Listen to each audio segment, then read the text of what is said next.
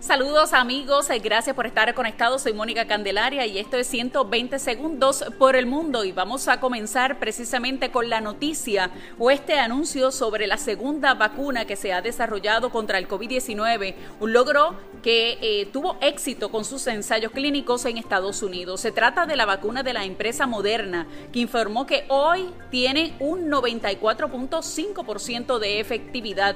Esto luego de que la farmacéutica Pfizer también anunciara resultados bien prometedores con su vacuna la semana pasada. Con esto las dos empresas se colocan más cerca de conseguir la autorización para distribuir estas vacunas. Esto en momentos en que los casos de coronavirus alcanzaron ya los 11 millones en Estados Unidos este fin de semana. Y el panorama no pinta bien para países de Centroamérica con el fortalecimiento de categoría 5 del huracán Iota que estaría azotando a Nicaragua y a Honduras. Los gobiernos de estos países pusieron en marcha desalojos de miles de personas en las zonas bajas que ya están maltrechas por el paso del huracán ETA hace tan solo también una semana.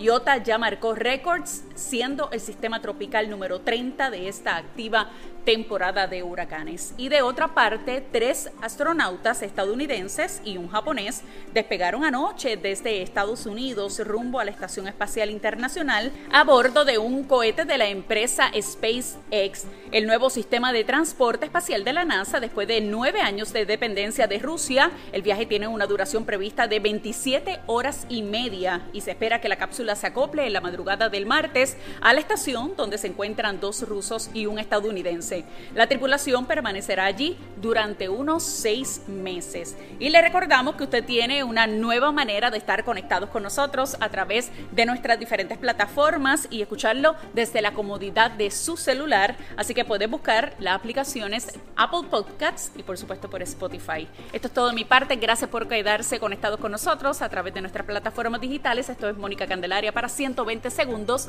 por el mundo.